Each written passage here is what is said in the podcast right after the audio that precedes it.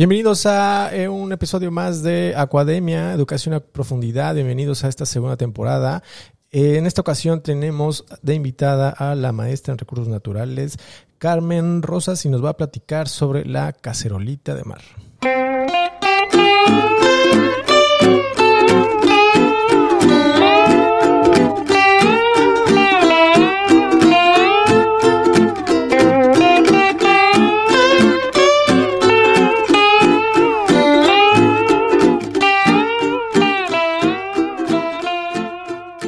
Hola de nueva cuenta a todos nuestros sacoescuchas. Eh, espero que estén muy bien.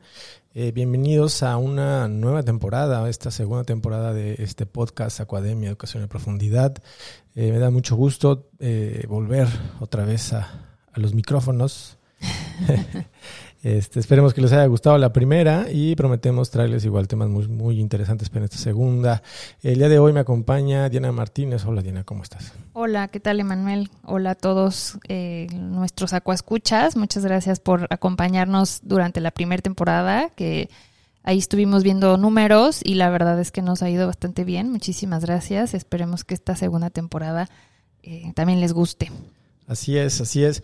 Y como ya les mencioné eh, hace en el intro, hoy tenemos un tema bien interesante que si algunos de ustedes ya nos han seguido este, en nuestras redes sociales, allí en nuestros webinarios, ya hemos tenido una plática con, ella, con la, maestra Carmen, eh, sobre, platicando sobre este tema, la cacerolita de Marola. Carmen, ¿cómo estás?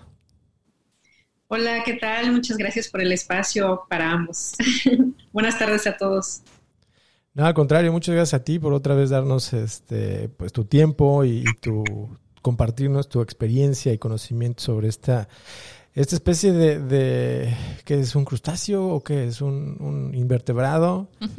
es este algo raro, la verdad es que ya cuando me, me, puse a leer sobre, sobre qué es la, la cacerolita de mar y, vi que estaba emparentada con las con las, aracno, ah, con las arañas y yo siendo aracnofóbico, pues como que no.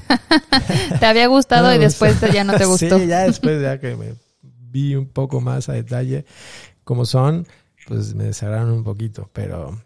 ¿Pero qué son? Cuéntanos un poquillo más. ¿Cómo, cómo es que, bueno, qué, qué es una cacerolita? Este, bueno, no, por lo que dije, no, no están emparentados entonces con los crustáceos, ¿no? Más con los arácnidos. Así es, tienes totalmente la razón. Eh, es un merostomado que pertenece este, precisamente al filum artrópoda y está más emparentada con las arañas que con los crustáceos. De hecho, en Estados Unidos la conocen como cangrejo herradura, mas sin embargo no es un cangrejo. Es un merostomado, así se llama su grupo. Ok. ¿Y hay, otros eh, de este tipo, bueno, de, de, bichos emparentados con las arañas en, la fauna, bueno, en el, agua? El marina? medio marino. Ajá. O, o, esa es la sí. única. Los pignogónidos están emparentados. Este, y por ahí se les relacionaba mucho con los trilobites por la forma del cuerpo, pero okay. no. Ya la, el antecesor pues es muy diferente. Uh -huh. Sí, los pignogónidos sí los conozco. Y sí son tal cual arañas. Ay, no, arañas marinas. De hecho, ya una vez hicimos ahí un post sobre ellos. Y sí, y sí están con, padres. No, está bien. Ya me, me quedo con los cetáceos.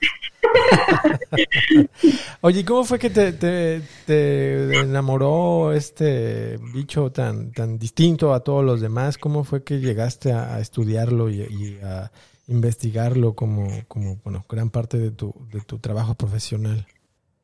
Bueno, pues yo estudié biología marina y cuando en mis clases eh, tomé la, la materia de zoología de invertebrados, ahí fue donde la vi por primera vez en texto.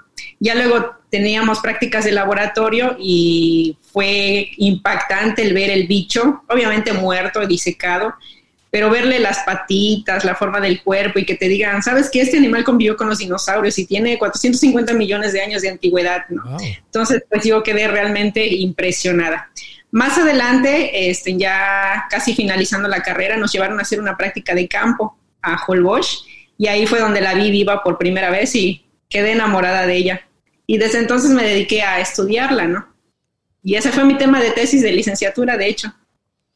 Sí, de hecho son conocidos o llamados como fósiles vivientes, ¿no? Por justo pues esto que nos decía, ¿no? Que convivieron con los dinosaurios, ya cualquier animal que haya convivido con dinosaurios ya los llamamos fósiles vivientes, pero sí este, este bicho, la cacerolita, que a mí en lo particular también me encanta. eh, sí, es, es, muy raro, ¿no? Morfológicamente, fisiológicamente, que ahorita nos, nos platicarás más detalles sobre ella y por qué es considerada fósil viviente, pues sí, es súper, súper peculiar.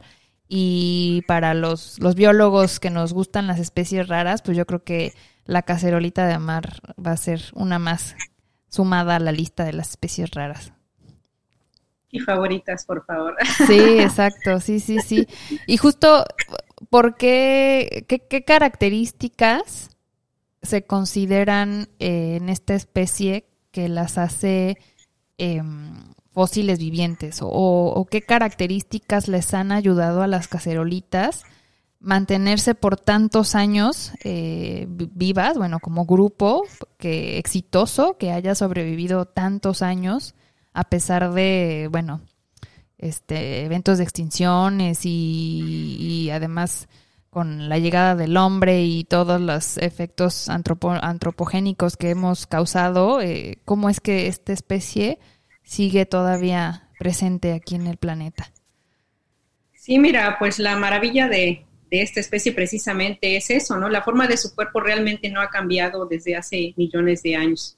Sus antecesores este, se parecen morfológicamente este, iguales y bueno, pues es su fácil adaptación, quizás la manera como ellas viven, que les gusta estar enterradas en zonas fangosas principalmente, pues les ayuda mucho, ¿no? A, a condicionarse.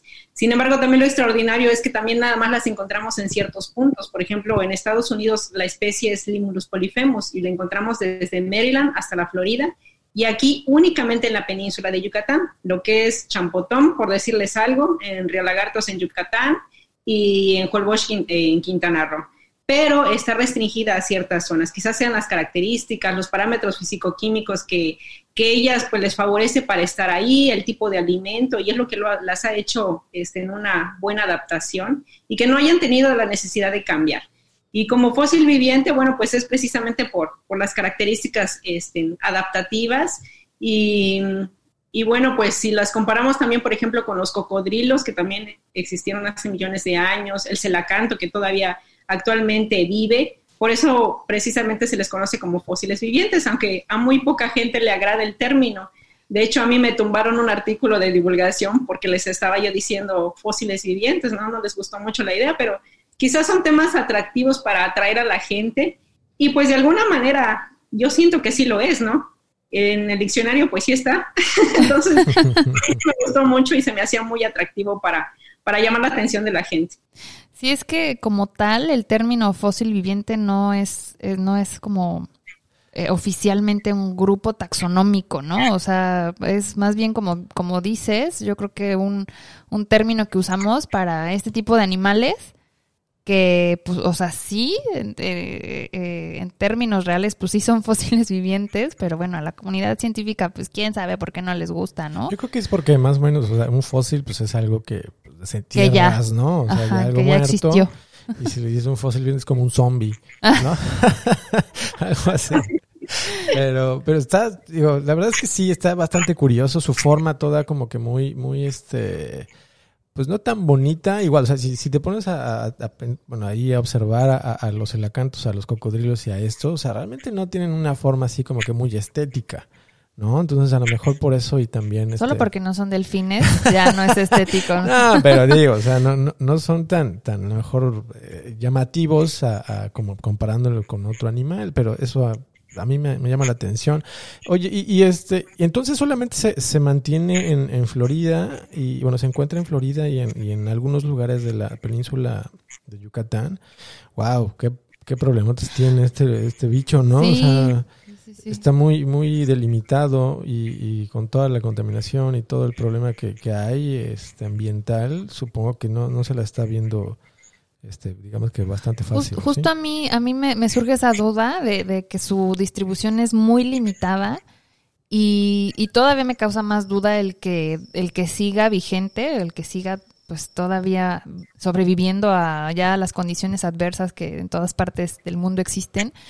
eh, y, por eso, ¿no? Mi, duda es, o sea, es una, es una población, bueno, una, un hábitat restringido, una distribución restringida, y que sigan las, las cacerolitas viviendo en estos lugares, a pesar de, como ya decía, de las condiciones adversas y problemas y amenazas, pues la verdad es que sí, eh, pues deben ser animales bastante resistentes a un montón de, de, no sé, enfermedades, no lo sé, ahí en esos temas ya médicos o, eh, o de... condiciones ambientales, simplemente temperatura.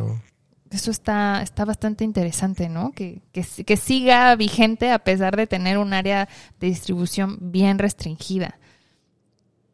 Así es, y bueno, ahorita que comentan eso, a nivel mundial existen cuatro especies de este, de este grupo de merostomados. Bueno, pues está Tachypeus gigas, Tachypeus tridentatus y Carcinoscorpius rotundicauda. Solamente cuatro a nivel mundial, imagínense. Y Limulus polifemus para el continente americano. Entonces, este, las otras que les menciono están en las islas asiáticas, Filipinas y la India, ¿no? Entonces, este, si es una especie para mí extraordinaria y yo la veo realmente bella. yo también soy de las del club de las especies raras. Bueno, mientras no la volteen y vean ahí todas sus patas, ahí sí ya no no no la, la, paso. Tiene una cosita bien linda. sí, sí, yo también soy de ese de ese team de especies raras.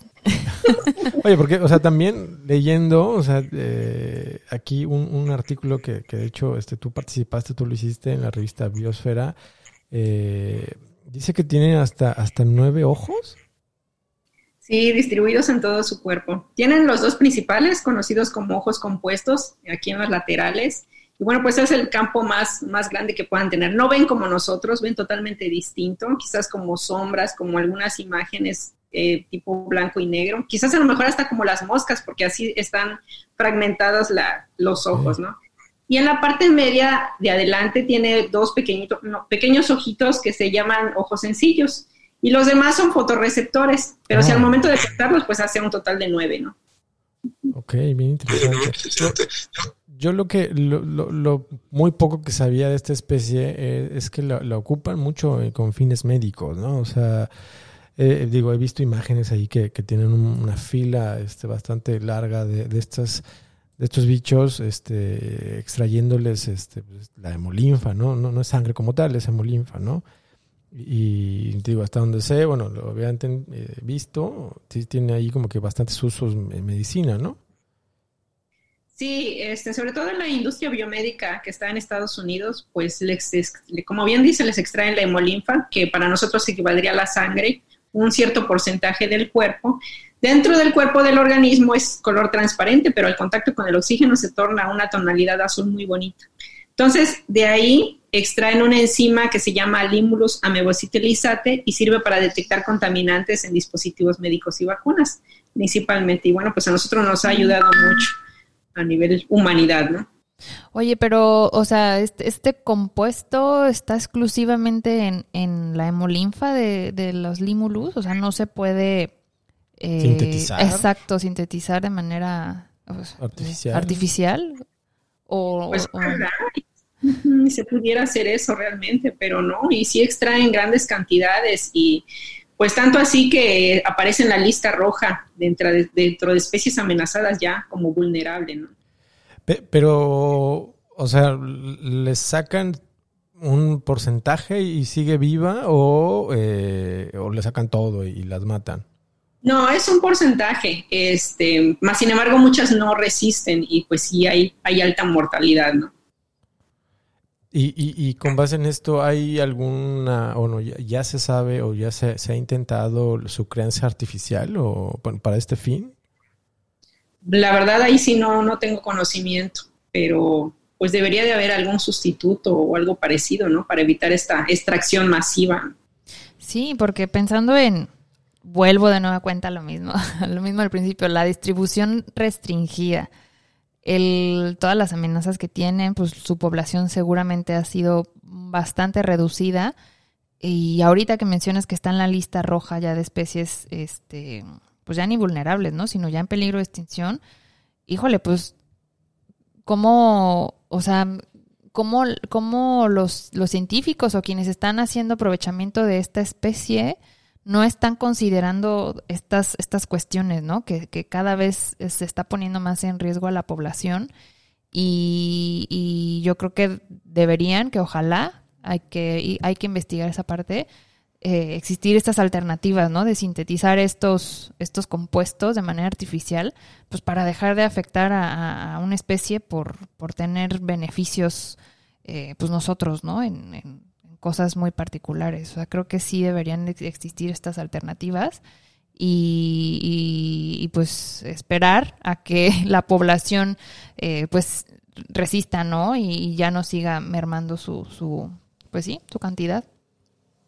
Sí, de hecho, nada más para puntualizar, en Estados Unidos está en la lista roja como vulnerable y aquí en México la tenemos catalogada como en peligro de extinción por la norma oficial 059. Ok, o sea, todavía peor. sí, todavía peor. sí.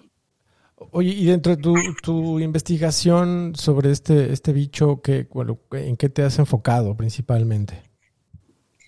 Pues básicamente en dinámica poblacional desde que hice mi tesis de licenciatura, este, pues el chiste de esto es hacer monitoreo, salir al campo, eh, buscar los sitios de anidación. Una vez que encontramos al organismo, lo medimos, lo pesamos, tomamos los, los parámetros físico-químicos, el agua, este, en la arena también este, se hacen los análisis de tamizado y todo eso.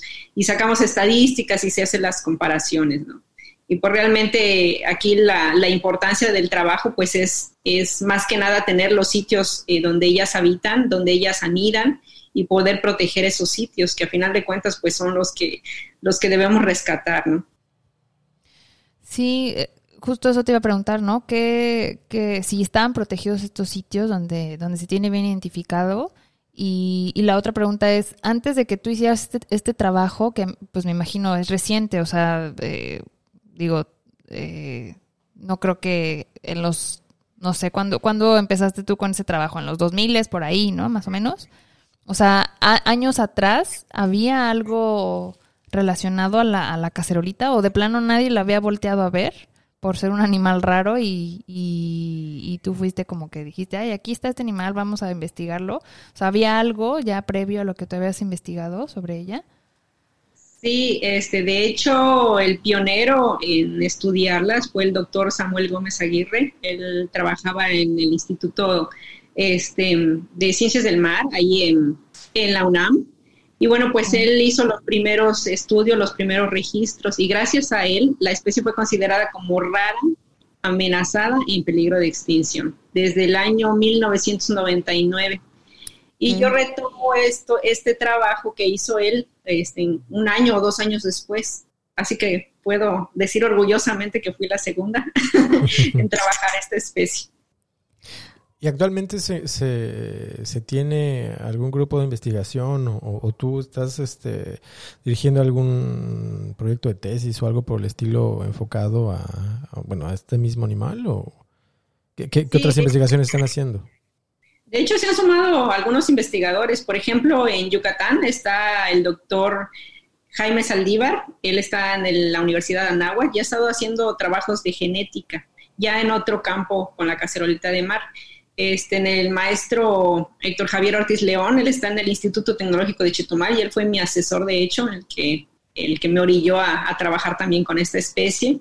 Y bueno, él principalmente también ve cuestiones de dinámica poblacional y el doctor Juan José Sandoval del Instituto Tecnológico de Tizimín ha estado trabajando igual con esta especie, pero en cuestión de los huevecillos, este, el, buscar si son indicadores de contaminantes, etcétera, ¿no? Entonces sí ha habido ya varias ramas, varios estudios, varios trabajos que han salido sobre esta especie y muy interesantes.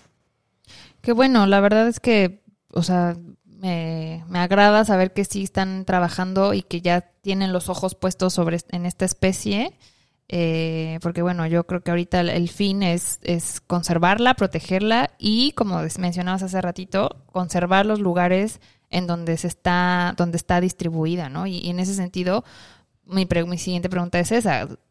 Los lugares que mencionabas al principio de Holbox, algunos sitios de, Quintana Roo, de Yucatán, eh, ¿cuentan con algún estatus de protección o, o no?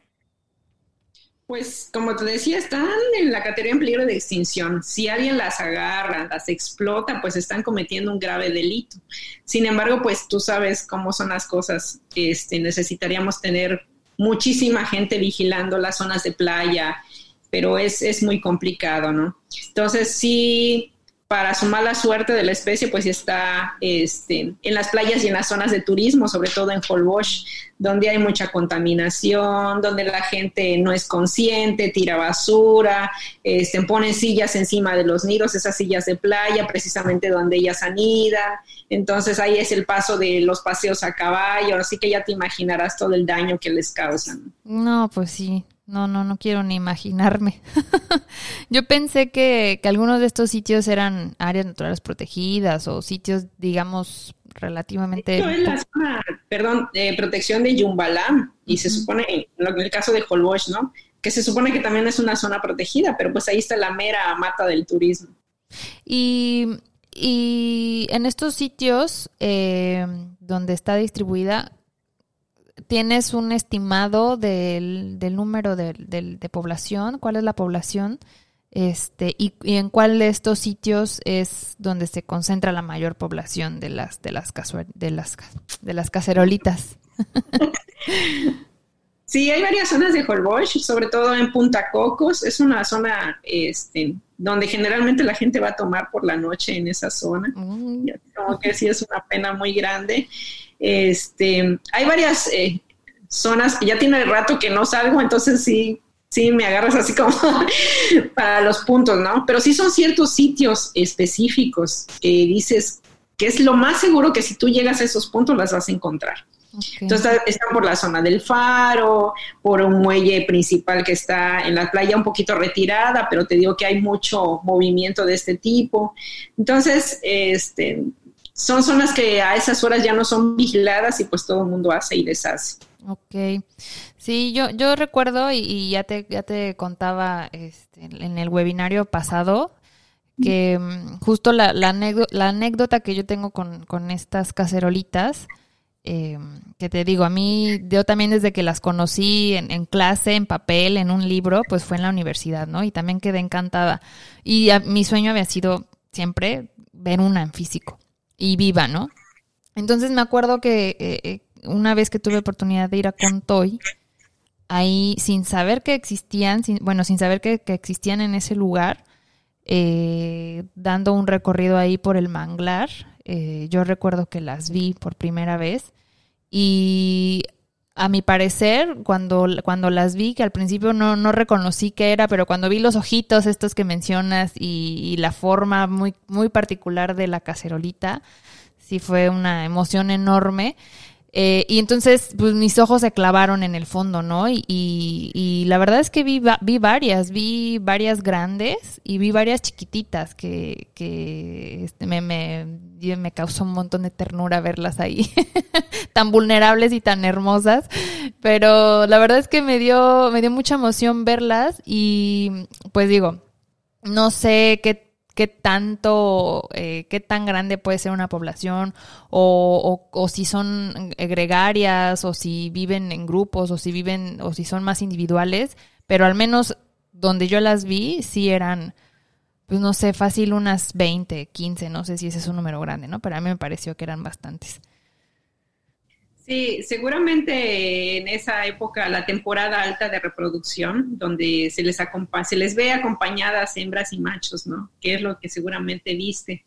Fíjate que te voy a contar una anécdota muy bonita. en el último viaje que hice a Champotón, fíjate, llevaba yo 20 años haciendo muestreos esporádicos y fue la primera vez que llegué a encontrar una hembra rodeada de varios machos satélites a su alrededor. Wow la había visto en parejas y en esa ocasión llegaron hasta seis, siete machos alrededor de la hembra para poder fertilizarla, ¿no? Esto es en época de luna llena, luna nueva, suben a la playa, así como las tortugas, suben a la arena, la hembra cava un hoyo como de 15, 20 centímetros de profundidad y deposita sus huevecillos. Y el macho que la acompaña, pues los fertiliza. Pero en esta ocasión habían varios machos, así que cualquiera podía ser el ganón y fertilizarlos, ¿no?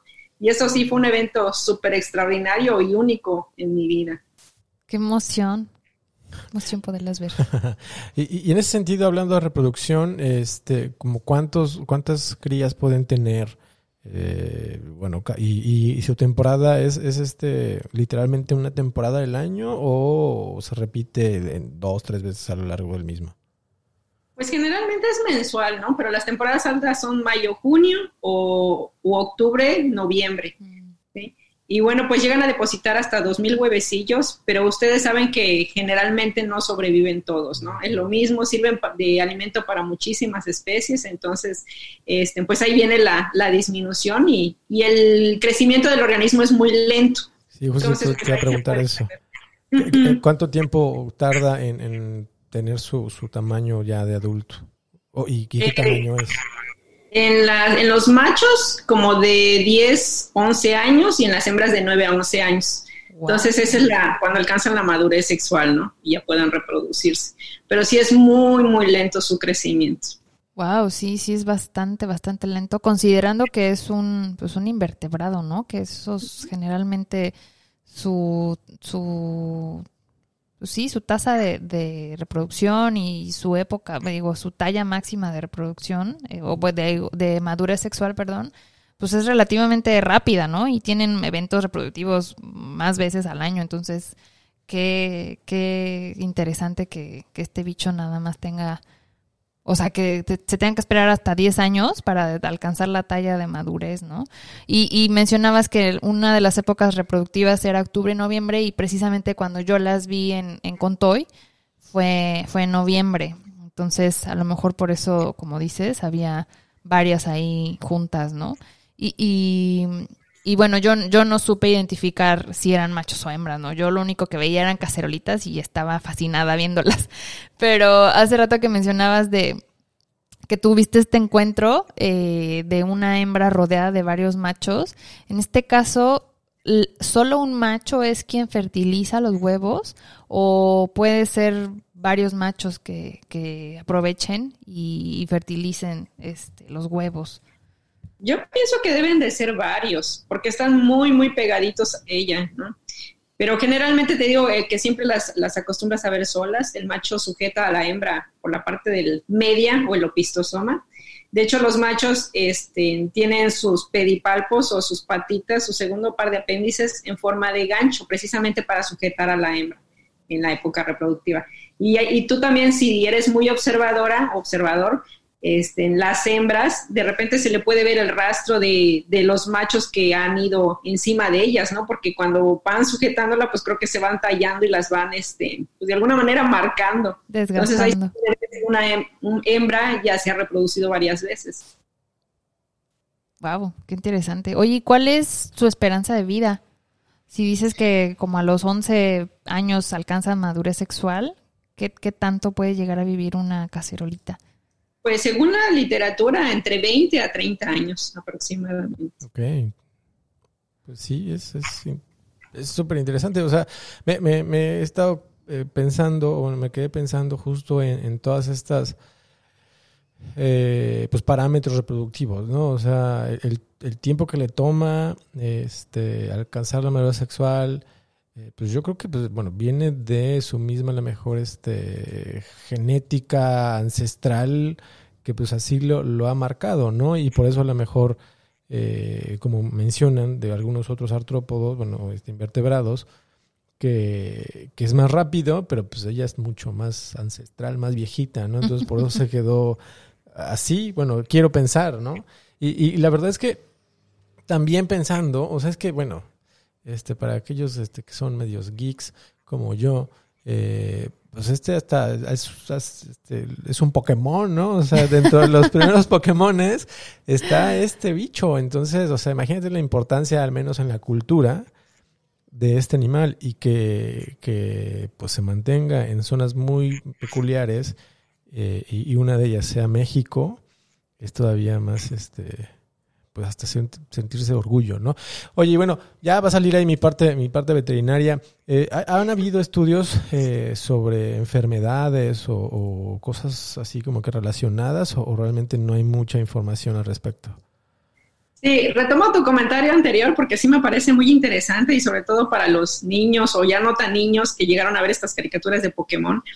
Hay un personaje en Japón, este, ahí lo dibujaron, idéntico a la cacerolita de Mari. Créeme que sí es, y es el personaje de Kabuto. Sí, Ay, sí, es cierto. Oh, Así es. la razón. La evolución y toda la cosa. por eso, por eso. Ahorita mismo lo voy a googlear. Tienes toda la razón. Kabuto. sí, sí, sí, lo recordaba ahí de, de, de los Pokémones. Este, pero, pero bueno, eh, entonces, hablando de, enfermedades, eh, ¿hay algo o, no mucho? Sí, fíjate que han hecho muchos estudios con, con la hemolinfa precisamente. Por ahí también ha servido para detectar la meningitis bacteriana y espinal. Este, y también llegué a leer este, igual buscando la cura contra el SIDA y todo eso, ¿no? Pero la, gran utilidad que se le ha dado, pues es esto, para detectar los contaminantes en vacunas y más ahora que hubo la pandemia, pues qué mejor para, para saber si son aptas para ser colocadas o no. Pero me refería a la parte, o sea, ellas, eh, o ha habido estudios de, eh, patógenos directo hacia ellas. Ah, Pues lo que nosotros hemos encontrado aquí, más que nada, son parásitos. ¿Sí? Este, desde los irripedios o balanos, esos crustáceos que se les adhieren al cuerpo y que se aprovechan de la movilidad de ella para obtener alimento, pues más que nada es, es parasitismo lo que ellas este, tienen. ¿Alguna enfermedad así que las haya dañado, que las esté acabando por esa causa? No. Ok, súper rústicos entonces, o sea, difícilmente se enferman. O bueno, no, no se sabe. no se sabe. Qué bueno, digo, qué bueno, imagínate, o sea, ya todo lo que está sufriendo y aparte una, un, nuevo bicho que le pueda causar una enfermedad, pues estaría todavía más complicado, ¿no? De hecho, algo extraordinario también es que ellas, por ejemplo, al perder una parte de su cuerpo, por ejemplo, una patita, la pueden llegar hasta regenerar. Y a mí me tocó ver un organismo perforado y, y doblado, de alguna manera esa caserita estaba doblada y, y estaba viva, seguía caminando. Entonces, para que ustedes vean también la resistencia y de la coagulación que también tiene este, en este hemolinfa, ¿no? Wow, y se pues sí. misma. Sí, pues por nada han sobrevivido tantos millones de años. Es que parece un tanquecito, o sea, realmente, ¿cuántos depredadores, o quiénes serían sus depredadores naturales? Pues básicamente los cocodrilos, eh, los tiburones, las tortugas, eh, cuando están anidando por los mapaches y de sus huevecillos se alimenta un ave migratoria marina en Estados Unidos que básicamente lo utilizan este, como alimento básico este, para poder migrar. Entonces, eh, básicamente son ellos.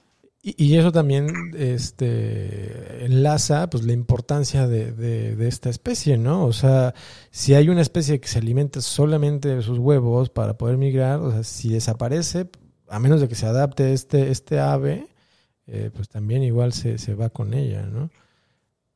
Interesante. Sí, precisamente la zona donde ellas llegan, ¿no? Lo que es Delaware y todas esas playas de Estados Unidos pues ahí es donde, donde cruza esta ave y, y esa es su, fuente principal de alimentos. Oye, ¿y sabes si se han hecho estudios genéticos de, de esta especie? Eh, porque, bueno, mencionas que es la misma, ¿no? Limulus polyphemus, que está aquí en México y, y en Estados Unidos. ¿Sabes si se han hecho estudios genéticos eh, entre estos dos, eh, bueno, entre México y Estados Unidos para, para ver si, si la si realmente es la misma especie, si tienen algunas diferencias o, no sé, o subespecies, sí, porque digo, mm, dudo mucho que, que migren de, de, México a Estados Unidos o viceversa, ¿no? Porque como ya mencionabas, por sus hábitos, pues ellas viven más en el fondo, en el fango, en la playa, ¿no? Entonces dudo que haya un intercambio entre, entre individuos de Estados Unidos y de México, y eso pues justo me lleva a esa pregunta, ¿no? Si, si existen estos estudios genéticos que digan, bueno, si es la misma especie y no ha habido diferencias en muchos años o pueden haber subespecies, no lo sé.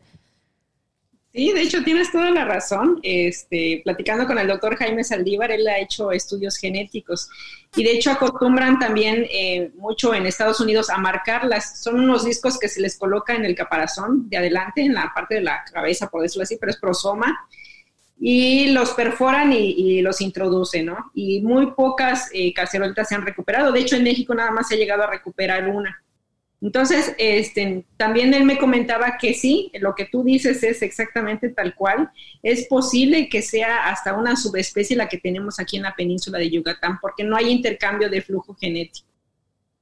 Exacto, y después de tantos millones de años, digo, las condiciones eh, que seguro son muy similares, ¿no? Aquí en México y en Estados Unidos, pero, pero ya por después de tantos años algo debió haber cambiado, que también la cacerolita debió haberse adaptado a diversas situaciones, circunstancias, como para eh, seguir pensando que es la misma especie, ¿no? Digo, no, no quiero asumir que es, que es una subespecie, pero pues creo que por ahí puede haber esa posibilidad. Y ahora que mencionas que este doctor ya de alguna forma lo, lo están pensando a través de, la investigación, pues sí, creo que suena bastante razonable y eso también lo hace mucho más interesante, ¿no? Y retomando lo que mencionaba Emanuel hace rato de, de sentirnos orgullosos de esta especie, pues sí, la verdad es que eh, puede llegar a ser una especie tan emblemática como, por ejemplo, el ajolote, ¿no? Que ahorita está muy de moda porque pues están los billetes y, y de alguna manera pues los ojos de todo México voltearon a verlo, que me parece extraordinario que, que, que haya sido de esta manera. Eh, y yo creo que algo hay que hacer con la cacerolita para también voltear a ver, a verla y centrarnos en su estudio, en su, conservación y, pues bueno, hacer algo, ¿no? Para que no deje de existir. Un billete de 10 pesos de la casa. Ahí tampoco vale. de, 5 mil. Aunque sea de turista. ¿Ah? ¿Cómo? Padrísimo proponerla. Eh, perdón, de hecho en Japón, este, la Taclipeus gigas llegó a salir en las estampillas esas de postales, les ponías en las cartas y también tienen un monumento este, donde hay una cacerolita gigante este, como monumento nacional, ¿no? Para que veas la, magnitud que ahí sí le dan la importancia. La importancia. aquí apareciera como comentan los billetes y la harían popular porque realmente muy poca gente la conoce. Sí, muy poca gente, la verdad es, es poco conocida. Digo, no sé por qué. Hay que hacer un Día Nacional de la Cacerolita. Sí, de hecho ya, ya existe, ¿no? Ya nos comentabas, recuerdo que en, la, en el webinario ya nos comentabas, creo que es por junio. el 20 de junio. Ahí está, mira, sí me acuerdo más o menos. Órale. entonces hay que incentivar más esa, ese festejo. Sí, sí, sí, hay que hacer muchas actividades. Ah, después nada más no le vayan a cambiar el nombre a cazuela o algo por el estilo. Oye, y ahorita que mencionaba Manuel del nombre, ¿por qué en Estados Unidos se les conoce como cangrejo herradura? O sea, ¿por la forma? ¿Porque está así como curveada? No lo sé. ¿O hay algo en particular allá? Eran cangrejos, ¿no? Y de ahí. Y la forma de herradura, pues por la forma Por la forma, ok. De hecho, el nombre científico Limulus polifemus, Limulus se refiere a latín, este, por la forma oblicua del cuerpo y de los ojos, y polifemus, no sé si ustedes recuerdan de este, sus clases de literatura, donde llegaron a ver la Odisea de, de Homero, el escritor, no sé si les suena.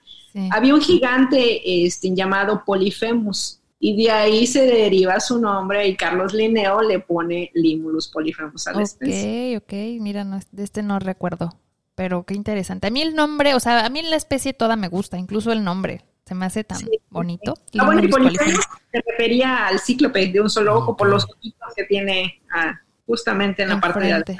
Sí, sí, recordando en Estados Unidos es que el, el, horseshoe crab, ¿no? Crab, ajá. Sí, sí, sí. Sí, bueno, es que también se inventaron los nombres, como el delfín nariz de botella, o sea, donde se ni, ni, nariz tiene. Y ni de botella parece.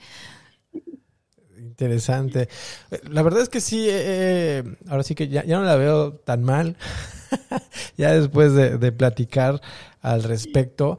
La verdad me, me, me resultan todavía un poquito más de preocupaciones en el sentido de, o sea, tan su, área delimitada, obviamente seguro eh, eh, todos los problemas que, conlleva, como ya lo mencionas, ¿no? De, la parte turística, yo creo que seguramente desarrollos habitacionales o, este hoteleros han, han este mermado su, su hábitat, su, su digamos que lento eh, crecimiento, crecimiento, ajá, su, su lenta madurez sexual, este, y, pues otras cosas que, que, pues sí como que, digo, no, no quiero ser mal agüero, pero pues no, no, no las lleva de, como que de ganar. Y, lo peor del caso es que, o sea, es un animal que ha vivido desde hace no sé cuántos millones de años y, y solamente los humanos tienen que ser, como siempre, este, parte de, de su este, de su declive, ¿no? Sí, exacto. O sea, ¿qué, qué, qué otras amenazas actualmente, digamos que son las que tienen más este, visualizadas sobre, sobre este animal? Sí, mira, además de la contaminación, la construcción de puertos, hay por ahí una imagen de, de Nichupté, este, donde empezaron a construir el muelle y se ve como una cacerolita está tratando de, de buscar la orilla, ¿no? Donde estaba su sitio de anidación, pero ya no, ya no hay.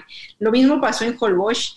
Había muelles este, de madera cuando yo llegué y ahorita ya pasan los ferries y grandes construcciones también, tanto hoteles, los muelles de concreto y bueno, ahí les dieron en, en toditita la torre, ¿no? Eh, sus principales amenazas, pues además de las que ya te comenté, ahorita la más grave es la extracción como carnada, como cebo, para la captura de pulpo. Entonces, esa no han podido controlar, han sacado toneladas y mucha gente, los pobladores ya dicen, ¿saben qué? Ya no hay, se la están acabando. Antes veías en las orillas y ahorita ya no. Es muy difícil ya encontrar una cacerolita. Y eso sí es muy, muy lamentable. Ay, qué triste. O sea, ¿qué onda con los pescadores? Habiendo tantas otras opciones, digo, no sé qué característica le hayan encontrado a la cacerolita para usarla como carnada, pero digo, o sea, creo que pueden existir muchas, muchas más opciones para utilizarla como, eh, pues sí, como carnada, ¿no? Para la pesca, o sea, Ahí, híjole, creo que sí hay que hacer un buen trabajo con las autoridades. Bueno, las autoridades deberían hacer ahí un buen trabajo eh, para, pues, para evitar que se utilice como carnada. La verdad es que sí es súper lamentable. Sí, y este, bueno, lo más triste, a lo mejor y lo quieran editar, pero enfrente de las autoridades están vendiendo al bicho. Mm, te la ofrecen así 20 pesos como carnada, ¿no? Por animal. Imagínate cuál es la ganancia. en la temporada más alta, cuando ellos, cuando ellas están reproduciendo, es cuando más las agarran, las congelan. Y según para los pescadores, es un cebo que les aguanta muchísimo tiempo. Y el olor o algo le hace atractivo al pulpo, que ahí se queda prendido y les da la oportunidad de sacar muchísimo molusco, ¿no? De este. No, bueno, además de que se están acabando a la cacerolita, también al pulpo, ¿no? Me imagino que es el pulpo maya que está aquí en la península, que pues también está bastante eh, sobrecapturado y que también hay un problema, ¿no? Con ese tema. Híjole, no, pues qué, qué triste que, que digas esto, ¿no? Que incluso enfrente de los ojos de las autoridades esté sucediendo esto. La verdad es que sí está de pensarse, pero pues bueno, esperemos que esto cambie. Pero se puede, eh, alguien, o sea, si, si ve este tipo de prácticas, eh, ¿se puede denunciar o, o, qué se puede hacer? O sea, Sí, es denunciable. De hecho, yo dando pláticas o, comentando estas cosas, un maestro de plano me dijo, ¿sabes qué, Carmen? Ya bájale porque te puedes meter en un problema muy grande. No sé si ustedes se han enterado de que a nivel nacional cuántas personas han matado precisamente por proteger los recursos, el de la mariposa monarca y otros que se han escuchado por ahí. Eh, yo llegué a conocer a, a, un defensor de la tortuga marina y pasó por lo mismo, ¿no? Entonces a mí sí me llamaron la atención y me dijeron, ¿sabes qué? Ya, ya baja.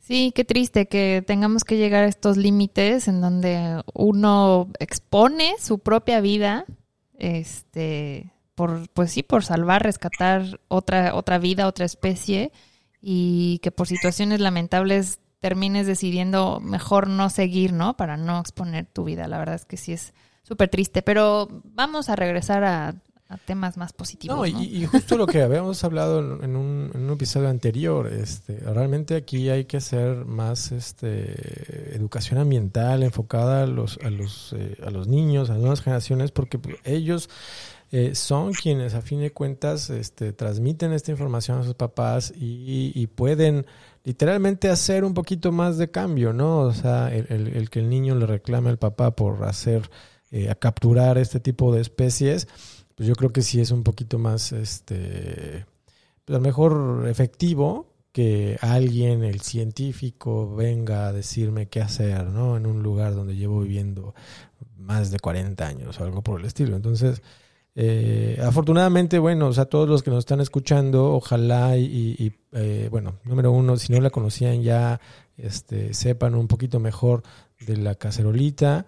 Este, y a quienes ya la conocían, pues también nos ayuden a hacer un poquito más de difusión en el sentido de, de, su, de su conservación, porque pues sí está, está muy triste el caso, aunque ya, ya, ya, ya hasta me, ya hasta me cayeron bien. Ahora sí ya te convencimos. Sí, ya, ya, ya. Solo no, no las volteé nada más, eso sí, ahí se, las encargo. De hecho, una de las labores más importantes que yo he realizado, pues es la divulgación, ¿no? He platicado precisamente con los prestadores de servicios turísticos y llevamos a cabo una práctica de campo durante la noche, que es cuando ellas este, son sus hábitos generalmente, y les mostramos el animalito, se lo sacamos con cuidado, porque no es agarrarlo de, la cola o del teson, sino agarrarlo bien del prosoma y sujetarlo para que no se te caiga o no se, se mueva, ¿no? Y yo creo que sí lo sensibilizamos porque la gente se quedó muy contenta y les podíamos hasta dar alternativas, ¿no? De, de, que no la saquen, de que al turista le platiquen un poquito más sobre la biología, esto de que es súper antigua, yo creo que llama mucho la atención y que la gente les tome una foto desde lejos más que, más que querer sacarla o querer tomarse una foto con ella, no, tomarla en su medio natural y créeme que te llevas un, un buen, eh, un bonito recuerdo y, y si haces, te haces consciente de la situación de la especie. Entonces yo creo que la tirada va por ahí. Igual trabajamos mucho con niños, tenemos un programa que se llama Pasaporte al Camino del Conocimiento y la he tenido la oportunidad de, darles estas pláticas y les he mandado a hacer rompecabezas de madera para que se les quede grabado el animalito. Hacemos juegos o concursos con plastilina para que aquí quien la modela mejor. Entonces tú le vas buscando, ¿no? Para que de alguna manera este, le tomen cariño. Como decías, pues a lo mejor ahorita con la plática ya le vas agarrando un poquito más, Emanuel, a esta especie. Sí, sí, realmente muy bonita, muy, muy, muy especial.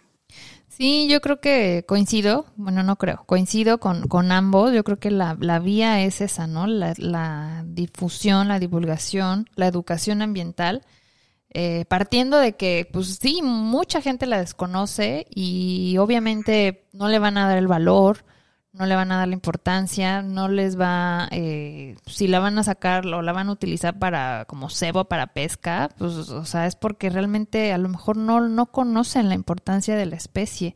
Y, y, creo que sí hay que hacer un gran esfuerzo en, en, en, en estos programas de divulgación para que eh, pues la gente la conozca, ¿no? Y justo valore, o sea, vuelvo a lo mismo, es, es una especie única en, en, México, al menos aquí, y, creo que sí tenemos que eh, apostar por, por conocerla más y pues investigarla y difundir su, su, su valor, su importancia. O que existe a lo mejor un poquito más de regulación, ¿ok? O sea, sí, estás eh, amenazada, pero este bueno hay un periodo de veda donde no la puedes capturar, no lo sé, o sea, tratar de, de, hacer un poquito más eh, pues hasta cierto punto amigable su posible captura para que pues no, no sea eso. O sea, okay, si, si, si la sigues necesitando para poder capturar este, otras especies, ok, pues bueno, sí, pero con tales características, ¿no? Cuotas de captura. No, algo así como con, con las langostas, ¿no? que, que, miden su, su este cuerpo para, bueno, esta todavía no, porque todavía es muy chiquita, todavía no es, no es este, madura sexualmente, ¿no? Este, y en algunas este, temporadas específicas no, no capturarlas, digo, pudiera ser una, una alternativa. No sé si, si has, se ha trabajado algo respecto a eso. El detalle aquí este, es que no puede ser regulada. O sea, de hecho, está listada. ¿no? Ajá. O sea, la, la, ley se supone que la protege, pero no, o sea, no se pueden poner vedas porque no es un recurso okay. aprovechable. Ajá, exactamente. No, pues sí.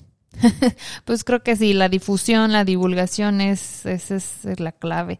Y, y, justo, justo eso, ¿no? De, eh, tú que comentas que participas en varios programas de, de pues, divulgación con niños, me parece fabuloso porque, pues sí, los niños eh, como que son más receptivos a esta información y se quedan más con, con pues con, con este, pues sí, con la información que, que muchas veces los mismos niños eh, después ya con los papás los terminan regañando, ¿no? Que porque tiran la basura, que porque, porque comes eso que está prohibido, o sea, creo que por ahí entonces es la, es la clave, solo hay que pues meternos más en, en ese rollo de la divulgación, porque si no, ojalá y en, en los siguientes años sigamos teniendo la cacerolita y no tengamos las tristes noticias de que pues van desapareciendo de estos lugares cada vez más, ¿no? Sí, Así es, y ojalá ya existiera la, metodología, ¿no? Para poder cultivarlas o algo así, pero es imposible, de acuerdo a lo que les comentaba hace ratito, ¿no? La longevidad, no hay programa que aguante tanto tiempo para estarlas, este, hay como los peces, los tienes en varios meses y están listos para comértelos, ¿no? Aquí no, ni siquiera para, para cultivarlas, para reproducirlas, ¿no? Sí, no, no es rentable, ¿no? No sería rentable. Pues sí, qué lástima. Y, bueno, bueno, vamos a, a, cambiar un poquito más de este tema medio, medio triste. Pero a, ti, por ejemplo, ¿qué, qué tipo de, investigación te gustaría que se, que se hiciera relativamente a esta especie? Digo, además de las que ya, ya están ahorita corriendo, o sea, qué, qué, información es más este, todavía necesaria el, del conocer de, de, este, estos animales? Digo, por si hay alguien, un, un intrépido que nos está escuchando que quiere este, entrarle a, la investigación de las cacerolitas, eh, ¿qué es lo que tú sugieres que pudieran investigar o qué se necesita investigar? De hecho, ahorita el trabajo más atractivo pues es este el genético, ¿no? El, saber si, si es una subespecie, se me hace súper interesante. Eh, y aprovecho a invitar a, los estudiantes que se quieran sumar a los proyectos que se tienen en el Colegio de la Frontera Sur, en el Tecnológico de Chetumal con, con la especie. Eh, hay he tenido varios estudiantes, eh, y ahorita tres, cuatro estudiantes eh, de licenciatura y de maestría, precisamente trabajando con, la especie. Ahorita una chica está trabajando con parásitos este, de la especie precisamente para saber si hay algún daño, este, qué ocurre con ellos, este, y continúan los trabajos de dinámica poblacional porque estos sí son este, como tablas comparativas donde puedes ver eh, la población si va decreciendo o si va este, pues, recuperándose de alguna manera. Entonces, pues básicamente eso y, créanme que, es un trabajo muy bonito. Eh, los trabajos es muy pesado, eso sí, porque los muestreos se realizan en la noche. Prácticamente empiezas a las 11 de la noche y terminas a las 6 de la mañana. Y pues es estar ahí midiendo y una vez nos llegaron hasta 100, más de 100 individuos y sí se hizo así como mm. la locura. Pero eso fue en Champotón, donde están un poquito más conservadas, donde ahí no se extrae tanto como en la parte de Yucatán.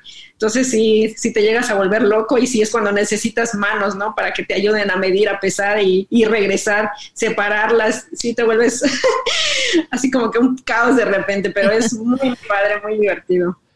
Y, justo ahorita que estás hablando más o menos que es algo como las tortugas, ¿no? ¿Tienen también algún, algún programa de voluntariado donde alguien puede justamente ir en esas temporadas a hacer esto? Porque pues digo, es más o menos como la tortuga marina, ¿no? O sea, en el periodo, de, en el periodo de anidación, que van y pasan ahí este unos cuantos días o semanas haciendo meses. ajá, incluso meses haciendo sus prácticas profesionales, su servicio social. ¿Hay algo también que se puedan incluir los estudiantes? Pues sí, prácticamente, este, en vaga la redundancia, en las prácticas de campo de los estudiantes de la carrera de biología del TEC, este, son los que han ido a hacer esto, este apoyo, ¿no? Pero básicamente cuando hacemos las salidas son con los estudiantes que están realizando su licenciatura o su residencia, este, para hacer este tipo de muestreos. Y vamos, ¿qué será? Cinco o seis personas para hacer estos, estos tipos de medidas y todo lo que tenemos que hacer ahí en el campo. Buenísimo, pues ahí está para todos nuestros acuascuchas interesados en sumarse a la investigación de esta especie, pues contacten a Carmen o a la página del Ecosur. A ti personalmente, o bueno, a ti, sí, personalmente, ¿a qué correo te pueden contactar, Carmen? ¿O en qué página? ¿Tienes alguna página? ¿O, o existe algún, algún medio particular por el que te puedan contactar? Sí, en correo electrónico estoy como corosas.ecosur.mx, también en Facebook como Carmen Rosas y en Instagram eh, como Corosas77. Entonces ahí pueden localizarme en cualquiera de las páginas o redes sociales y, también pueden ver mi material fotográfico. Aprovecho. Y ahí tengo la rolita de mar sobre todo. Buenísimo, sí, justo, justo quería cerrar con esa parte de que además de, de que investigas esta especie, además eres eh, fotógrafa de naturaleza, que yo también ya te, ya te stalkeé por ahí en, tu Facebook, creo, y tienes varias fotos bien bonitas. Y además haces un programa, o, hacías, no sé si todavía lo, lo sigas haciendo, este programa Yash, B, creo que se llama, un programa de radio, también de, de divulgación. Cuéntanos un poquito de esto que también, pues que también realizas y que también suma, ¿no? A la, a la, a la conservación de las especies. Sí, del programa Yashve fue algo muy bonito, una oportunidad que me dieron para estar como conductora y mi labor principalmente era entrevistar a los investigadores del Colegio de la Frontera Sur y de otras instituciones para saber qué es un investigador, qué hacen, cómo es que empezaron a hacer ese tipo de, de proyectos, este, igual las invitaciones a los estudiantes para que participen. Entonces teníamos un programa todos los jueves y duró un año, un año y cachito, pero debido a la pandemia y ya ahí se, se paró, ¿no? Y pues este, quizás exista más adelante la oportunidad, no lo sabemos, pero sí fue una experiencia. Ándale. sí, qué padre, ¿no? Pues sí, qué lástima. La verdad es que, bueno, no es pretexto, pero muchos proyectos eh, con la pandemia, pues sí, se vinieron abajo, ¿no? Pero bueno, ojalá, ojalá y lo retomen pronto. Está, a mí me parece una muy buena idea. Eh, y, bueno, ojalá se retome, pero ¿Existe algún medio, por ejemplo YouTube o, alguna página en donde existan estas, estas entrevistas que tú realizabas? Sí, de hecho fueron 44 programas en total y están en la página de YouTube. Ahí pueden encontrar, buscar programa Yashbe, Y-A-X y B-E-H y este y le pueden poner igual Carmen Rosas y aparecen todos los programas que hicimos. Y como les decía, pues fue una experiencia bonita y fue con Radio Maya Internacional y se hizo una colaboración con México Travel Channel, así que también ya estaba yo en televisión a nivel nacional. Entonces, sí, fue muy, muy bonito, muy grato trabajar con ellos. Pues sí, ojalá lo retomes, lo retomen quienes estén involucrados, porque, insisto, creo que es una buena manera de llegar a, otro público también. Eh, eh, y pues bueno, dar a conocer un montón de, de información importante, como en este caso el podcast que estamos realizando, que justo ese es uno de nuestros fines, ¿no? Llevar toda esta información a, este público que, que eh, a través de los podcasts, pues conoce, se cultiva, aprende también. Y pues bueno, ojalá tu programa lo retomes pronto, creo que sí sería muy valioso. Antes, antes de finalizar, me, gustaría, bueno, se me vino una, una duda respecto a la cacerolita. ¿Hay este ejemplares mantenidos bajo cuidado humano en algún acuario o algo? En Estados Unidos sí hay acuarios, eh, creo que en la Florida, este, pero ya agarran los organismos adultos y prácticamente igual los usan para divulgación, ¿no? Pero aquí en México no, que yo sepa no. pensando igual en el que a lo mejor hubiera uno de estos especímenes en algún acuario donde pudiera eh, la gente conocerlo de vivo eh, en, condiciones controladas, pues también para que le vaya agarrando el gusto, ¿no? Pero, pero bueno, lástima. O bueno, o, qué bueno, no sé. es una oportunidad, ¿no? Para que la gente, más gente la conozca. Y en otras partes de México que no tienen la posibilidad de está en la península de venir, que la conozcan, creo que eso sí también sería muy, muy valioso.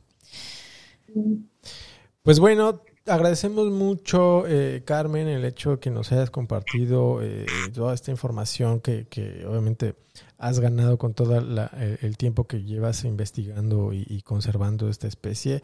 La verdad es que sí, ya no las veo tan mal.